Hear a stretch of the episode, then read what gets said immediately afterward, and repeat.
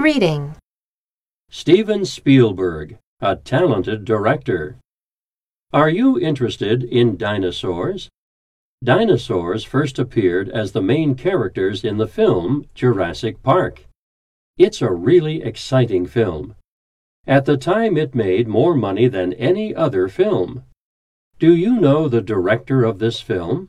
Yes, it's Steven Spielberg, a symbol of American film culture. He became one of the most famous and successful directors of all time. Spielberg did a really good job. When Jurassic Park came out in the 1990s, it made him very rich and successful. Some people might ask how he could make such a fantastic film.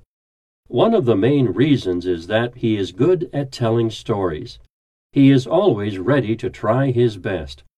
The characters in his films are simple, like common people, but different dangerous things may happen in their lives, so people love watching his films.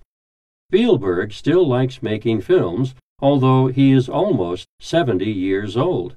He plans to make a new movie called Jurassic World, and we expect to see it at the cinema in 2015.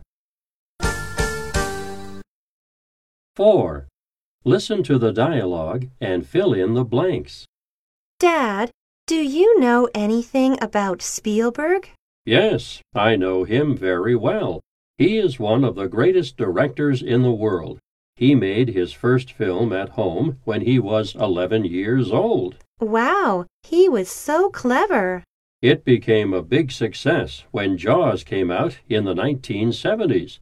He was nearly 30 at that time. What kind of film is it? It's a scary movie Why does he like making scary movies? because of the memories of his earliest years.